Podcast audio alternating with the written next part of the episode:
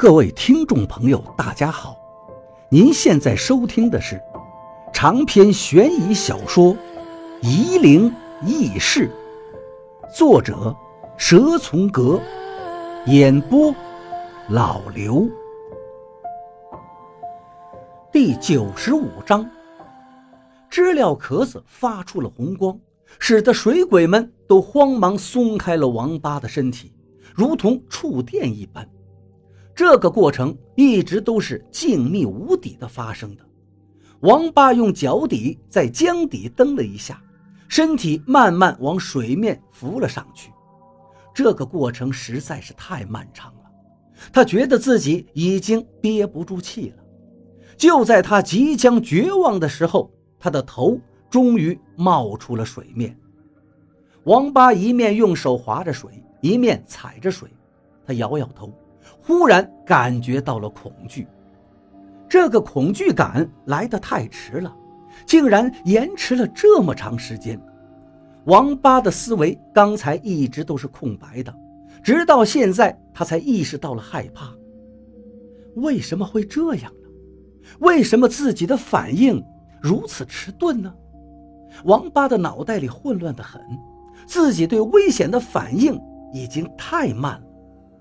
王八在第二天回忆的时候才想明白，少了肾魄的他，怎么可能还和从前一样灵活呢？王八凭着本能，慢慢地往岸边游过去，一边游泳，他心里的寒意开始凶猛地漫溢到了四肢。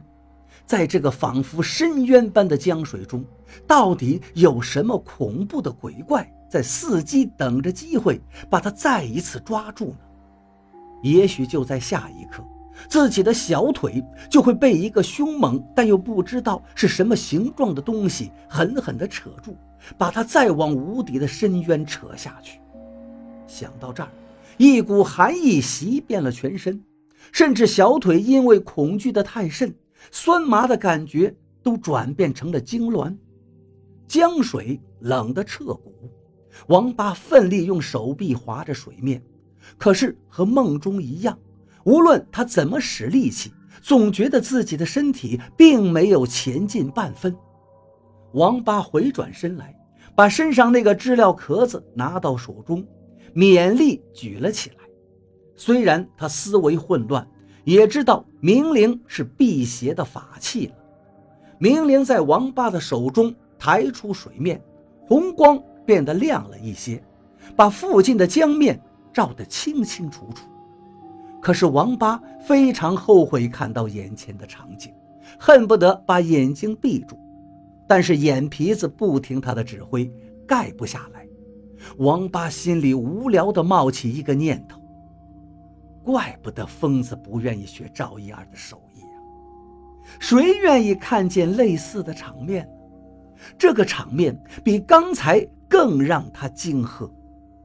王八的视线所到的江水，全都漂浮着浮尸，在红光的照射下，层层叠叠的浮尸拥挤在江水中，光线范围之外，也模模糊糊地看见无穷无尽的物体在江水里沉浮，全都是浮尸，全都是浮尸啊！绵延不绝，把长江完全充斥着。这些浮尸不再像刚才一样凶恶，他们都静静地飘在水面上，或者沉在水面下，无声无息。有的还在慢慢地随着水势的流动，缓缓地旋转翻滚。离王八最近的，赫然就是那个骗他下水的小男孩，仰躺在水面上，一只手蜷曲在身前。手指僵硬的半弯曲着，面部还没有腐烂，两眼紧闭，嘴巴张得老大，白惨惨的脸庞还显露出临死前的恐惧。江水一荡一荡的，小男孩的头发夹杂着一些破烂的碎塑料袋子，随着江水晃动。王八忍不住仔细看看那个小男孩的尸体。他实在是无法控制自己的目光了。王八仔细地看着，小男孩嘴里的还能模糊的看见有些泥沙，嘴唇有一丁点惨淡的红褐色。王八盯着小男孩看着，心里想到：他是不是在江边玩耍，失足落水了呢？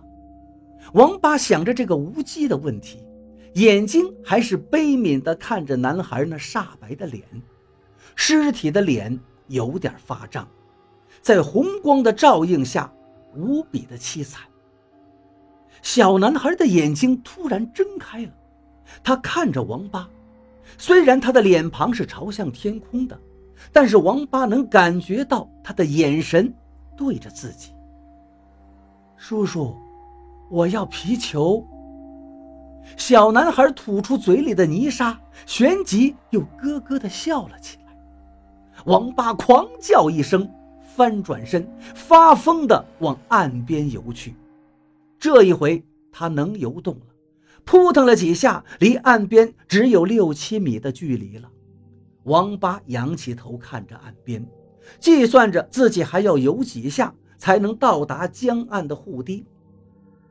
王八的心沉了下去。那个全身缠裹着绷带的厉鬼正站在岸边，绷带微微抖动着，嘴里咯咯作响。他在等着王八。安阳火车站。我不禁好奇地问道：“你们在北京读书，为什么又跑到安阳的火车站去了？”不想说太多，我只能告诉你，赵建国失踪之前，我见过他最后一面的情形。刘院长说道：“有一些事情啊，我这辈子都不想再提起了。我跟你说的，还在我能接受的范围之内。为什么，刘院长？”赵先生的事情，您也参与在里面吗？当年的事情，有谁没有参与呢？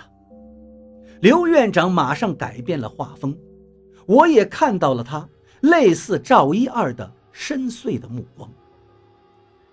十二年前的六月二十九日，刘院长能够清晰地记得这个日子。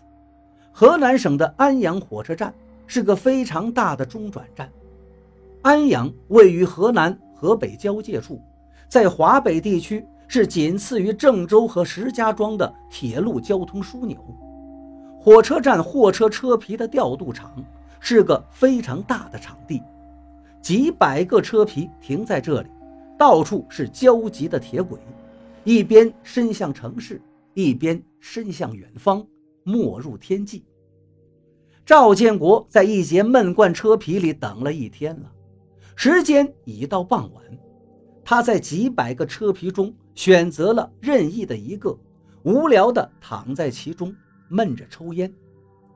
赵建国穿着牛仔裤和旅游鞋，还有白色的衬衣，留着长头发，这在当时是很时髦的打扮，只有家境较好的学生才能有如此考究的打扮。赵一二是个很注重形象的人。他不屑于穿在学生中流行的那种回力球鞋，可是他现在的身上肮脏不堪，他脸色暗黑，目光呆滞，看见远远的走来了两个人，从铁路边的农田走过来，他警觉起来，躲在一个车皮后面，悄悄地看着来人。他看清楚，这才闪身出来。